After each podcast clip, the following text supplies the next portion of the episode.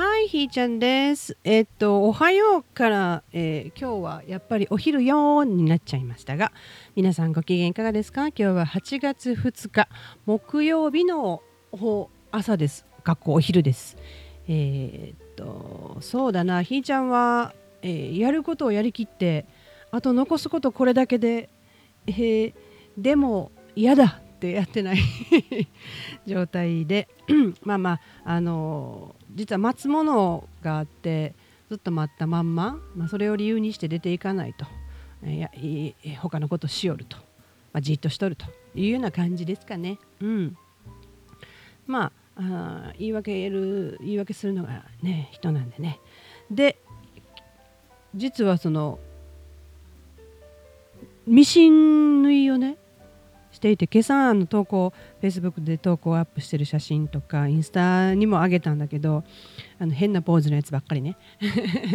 上げたんだけどあのあれこれするそのリストがあるじゃないですか。あれしようこれしようそれしようって言ってリストがある中のミシンの部分を優先しまして、まあ、それには訳があるんだけどえっとだって家の中でねいる時にあの暑いじゃないですか。そしたらこのシャツなんかこの状態やったらちょっと着れへんなって言うてそのままずっとハンガーにつられたまま着てないシャツとかがあるわけですよ。ほなねなんか着たいのにでもこれ着たら似合えへんしどどないしたろうと思って。ほんでまあリメイクすることを思いついてだな。まあ大体壊して終わるんだけどそのシャツに関しては、えー、袖を取っちゃったらまあいい感じになっちゃったわけですよ。うん、ふわふわしていやなんで今頃今まで気がつけへんかってんやろうなっていう感じででその剃った取っちゃった袖はあのレッグウォーマーなりアームカバーなりで、えー、ゴムを入れてその部分だけ活かしてあります。まあまだつけてないからあれなんだけどねわからないけども友布で、えー、ええ感じの、はい、パーツになりました。はい、とかあと大きな大きな投稿した写真のやつは大きな大きなストールねハワイアンのお店で買ってそこに置いてあったそあの人形が着てたのがなんかそのストールをうまいこと巻いてなんかいろんなものに変化してるやつやったんですよ。いやこれいいなと思ってでもその型出しなんですよね。なんか日本では着るにはちょっとドキッとするような、うん、形で。でもね型だけ出したらねスリムに見えるよね。不思議にね、うん、でそれをやってみたわけですよ。大きい大きいね。私の体が隠れるんでね、えー、かなり大きいです、うん、それをこう背中から前にねバスタオル巻くみたいに巻いてで首の後ろでくるっとでボタンホール。初めて作ったよボタンホール。面白かった。あこんな風にできるんやと思って。なんや簡単やん、まあ、優秀なミシンさんがね私のところに来てくれたからなんだけど。まあそれをしようと思ってもな説明書がなくてやったことないからどないすんねやろと。でも絶対やりたいねんってなって。でもね今便利よね。YouTube 先生に聞いたら動画があって、えー、ちゃんと教えてくれましたので。難なくできました。そしてボタンつけてでくるっと巻いたらあんな感じ、うん、っていうもう着物ってあれでいいんやなっていうね、うん、いろいろと。であの四角い布はああやってこうやってそうやってっていう感じで、えー、なんか形になっていくんですよね。えー、えー、な売ってるものにとらわれずにこないしたらどうやろうかっていうような感覚で、えー、あのあっち向けたりこっち向けたりしてみたりするとできちゃったみたいな。だから写真のストールの下に履いてるのはあの捨ててこを2枚合わせて、えー、作ったパンタロンみたいな部屋着ですよね。それと合わせて着てるわけですよ、うん、布巻きつけてああやってしたらスリムに見えるのね。ほなそんなあのお腹のたるみとか気になれへんなるやん。ね。うまいことうまいことしたらええんちゃう？自分のええとこ出すみたいな、うん、そんな感じでねあの楽しかった。でエプロンね昔々あった。使ってないんやけどね。エプロンをうまいことチョキチョキして、えー、なんやろ食器拭きにしたんかな。ちょうどいいんですよ薄くて、うん、それ端っこ縫い合わせて。まあどう使うかはね分かれへんけどとりあえずそんな感じで、えー、使えそうなものに変化させましたね。だいくつ作ったんやろね。そのストールなんかもボタンホールするのにちょっと時間かかったけどあっという間ですよね。ボタンホールとボタンつけただけやから。うん。だからあんなあの形だけではなくて片側にもできるわけですよ。後ろ首の後ろでボタン止めるんじゃなくて首のどっちか左か右かにして、えー、片方の肩だけ出すみたいな。片っぽは包まれてるいう状態で切ればそれはそれでありなんですよね。うん。まあ、その場合下見えるのでパカッと開いちゃうからね。開いちゃわないのかな？いけるんかな？ちょっとやってみよう、うん、何でもありなんですよね。うん。あと何したっけ？なんかいろいろ。なミシンの性能がいいからね。いいわスコスコできる、うん、私こんな才能あったんやなみたいな。今までミシンがねあの手と足のように動かなかったというか私が下手くそなだけなんやけどね。想像力が乏しいとか。なんやけどなんや今回に関してはなんかもう何でもできるやんぐらいな感じにでね自分に溺れておりますわ。うんまあ、そんなこともしながら、まあ、今朝投稿で書いたんやけどなんかねその昨日のあの携帯電話の「愛してるの」の iPhone ね復活したやつねあれがさ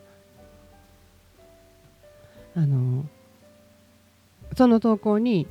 「えっ、ー、とね水星学校やね」とかいうって書いてくれて意味意味がちょっといや分かれへんねんってなってだけどなんか、えー、過去を思い出すじゃないか。振り返りかな、うん、そんなんが起きるよっていうのを文章で読ませてもらってあそうなんやみたいな。この45日前からね。で、まあ、日曜日の事件もそうなんだけどあのああの時こうやった。とか過去の記憶いろんなものが出てくるんですよ。思い出すわけですよ。もうそんなもう思い出さんでええええやんって いうようなことを思い出してくるわけですよ。つまり自分引っかかったまんまなんですよね。その引っかかったまんまで、えー、やり過ごしてきた。っていうの、うん、ちょっと引っかかってんのにまあまあまあなんかもうええやんみたいな適当にいなしてあの処理してないこととか。なんだよね。もうだってでも今更思い出したからってそれを書き換えたりとか消したとかできへんねんけどなぜかフラッシュバックするわけですよ。うん、でフラッシュバックしてはまあそうこれ思い出すんやみたいなこう思って、まあ、その中から最近で言うね事実を見つめるというねその中の事実は何と事実を見つめてそして違う方向からあの自分はこうやって思ってたこともあ相手の立場からしたらこうこういうことかやったんやろねみたいなこう見方の違いができるようになったんで、まあ、それをしていると。なんやそういうことやったんやみたいなこととかなんやけどその中で大体思い出してくるやつはあの私謝ってないやつとかなんですよ。そんなそんな不可抗力やんみたいなこととかもう済んだんやからしゃあないやんみたいなこととか、えー、そんな風にふんぞり返ってちゃんと謝ってないようなことかな？忘れちゃったけど、まあ、そんなんなんですよ共通点がね。でまあ意識の中で私の意識の中でああほんまごめんなさいと。あの、まあ、今回の日曜日の事件もね結局私があのごめんなさいなんですよ。うん。いやそれだそれさえしとけば問題ないことをなんでしとしとけへんねんみたいなことね、うん、やったんやけど、うん、それに関してももうごめんなさいしかないんですよね。というような事案がいくつも出てきては「あもうそうなんですよ。ごめんなさい」みたいな「あもうごめんなさい。ごめんなさい」って。で別に誰かが許してくれるわけではない。もう本当自己満足の世界ですわね。ごめんなさいって。言い続けててなんかなんかふっとこうなんで？みたいになったんですよ。もうそんな私が一人でかぶっとったらあの全て丸く収まるとかそんなそんななんかうざないみたいななってきて。ねえ私のせいにしといたらええやん。もうなかったことにしようなみたいな。もうっていうようなことを思い出してはごめんなさいして備え思うと、うん、うざいって思って。それぐるぐるぐるぐる頭の中で運動会みたいになっとったんですよ。うん、もうほんまもうええやんって。何個出てくんの？みたいな。そんな感じやっまあほんまにねそうなってくると自分のことを蔑むわやな。役立たずとこんなん繰り返しやがってと。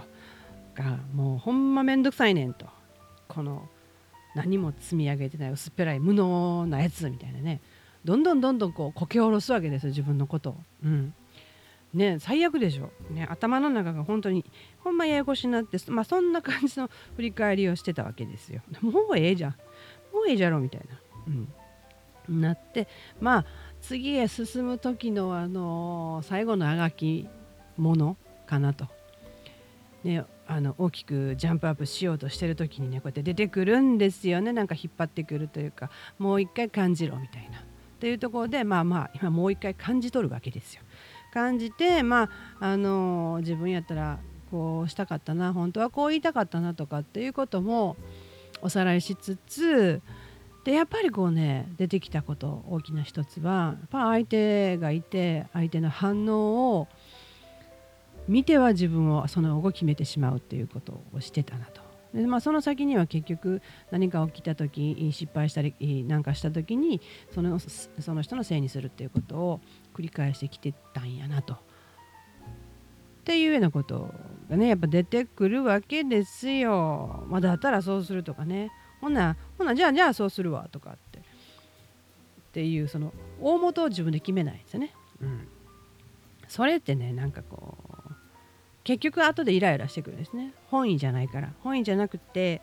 えー、あんたに合わしたってんねんっていう意識があるもんやか。らだんだんだんだんねそんな風になってきてで自分機嫌悪くなるわけですよ。うん、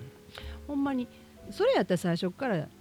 どうしたいか言えよみたいな話になるわけですよね。だからこれ夫婦間で言うとやっぱお互いによってきてない、えー、あの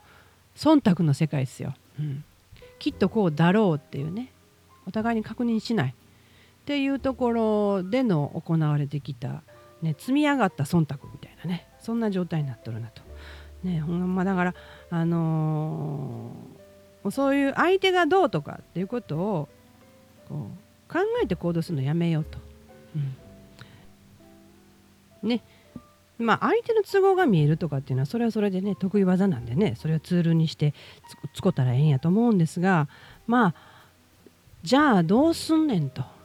相手の反応して自分決めてたってことをやめるためにはどないすんねんってなってほんでやっぱり自分の、えー、自分がどうやって自分に機嫌取るかですね。自分はどうしたいのかっていうことを常に優先で聞くわけです。相手を先に聞くんじゃなくって自分がどうしたいかをまず聞く。自分にね。で自分がどうしたいかっていうことをちゃんと聞いて差し上げてその通りにいくと。いうことをやらないかなと、ね、自分の機嫌取るのは自分しかおらんでと。いうところにフォーカスする。そしたらこう周りの反応とかね、あのー、何を言われようがどうしたどう言われようがって感じですかね。うん、まああのー、私も一時期ありました。誰かが何かするとか何か立ち上げるとかなった時に素直に「おめでとう」って言えない「いってらっしゃい頑張ってね」って「待ってる」って、うん、っていうことが言えない時期があったんだけど最近はもうなんだろう自分がそうやってえ自分と向き合って自分を優先すんねんっていうことを繰り返してきたらあのそうあそうなんって言ってらっしゃいっていうか頑張ってねって自分と相手は違うんだっていうこととか羨む気持ちがあんまりなくなるっていうかねそんな感じあなたはあなた私は私っていう私は私の好きなことで生きていくねみたいなところで、えー、の分量が大きくなったんですよね。全部が全部ではなくてもね。まあそんなところかなと。だから今私はこれから行われることに関して全力で突き進んでいくと。まあいつもそうなんですが、えー、だからそのその次どうなるかとか、えー、そんなんしたらあとどうなるやんとかそんなことも、あのー、知らん。知らんねんそんなこと。だって分かれへんやんって、ね、とにかく今私に与えられてるこの環境を文句も言わず死の後も後の言わずやんねんっていう状況ですかね、うん、そこだって自分で望んだくせに文句言うんかいってな感じなんでね、えー、まあいろんな人にとか物に迷惑はかけるかとは思いますが、あのー、私ここをやらなかったら、あの、生きた屍状態に なるかなと思いますね。うん、ここは本当に、ええでまあこんな風な環境に突入できるっていうことを整えてきたのは例外なく私なんだということ。うんまあ、それがあの自己中で、えー、周りにと手をつながずやってきたかってそんなことはあるわけないんですよ。うん、必ず他者がいて家族がいてとかね。そういうことの積み重ねで、えー、愛されてきたからゆえのここ。でそれは全ての人に共通していてあのそれをよしと考えられるかどうかっていう多分立ち位置の問題見方の問題やと思うんで。うん。ええ。そんな感じですかね。今なんかもうものすごい覚悟のスイッチをあのガンガン押してる状態ね。面白いね人ってね。こう鼻息も変わってくるよね。うん。でまあ今日読めてなかった本を一気に読んでよっしゃーいう感じですかね。まあ待ってるものはけえへんねんけどね。どないしょどないかなるよってなことで、えー、今日も暑いですが皆さんあの自分の機嫌をとってね、えー、一日悔いなくというかね、うん、生き来てくださいませ。うんじゃあそういうことでひーちゃんでした。じゃあね